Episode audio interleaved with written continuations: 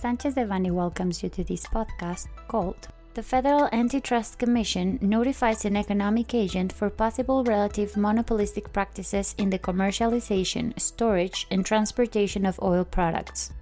We remind you that this material is only informative and cannot be considered legal advice. For more information, please contact our lawyers directly.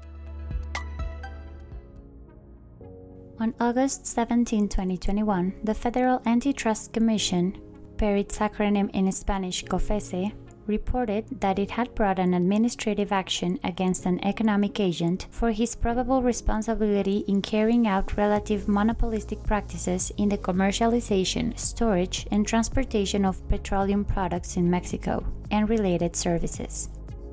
COFECE specified that the commercialization, transportation, and storage of petroleum products is essential for the Mexican economy Hence, COFECE's interest in verifying that this market value chain works in a competitive environment.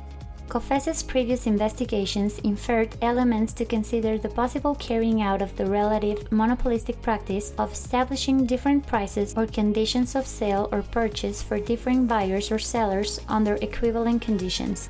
If the existence of this relative monopolistic practice is proven in the proceeding initiated by COFECE, the economic agent involved could be sanctioned with a fine of up to 8% of their income. During the administrative procedure, the economic agent has the opportunity to defend himself and provide the evidence that he deems appropriate to, in his case, demonstrate that there was no relative monopolistic practice.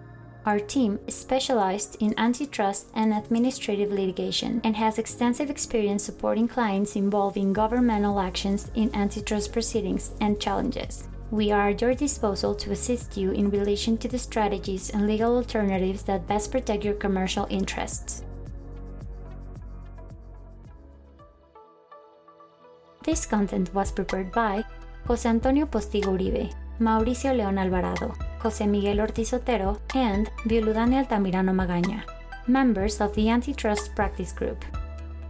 For any questions or comments on this material, please contact us directly or visit our website, sanchezdevanny.com.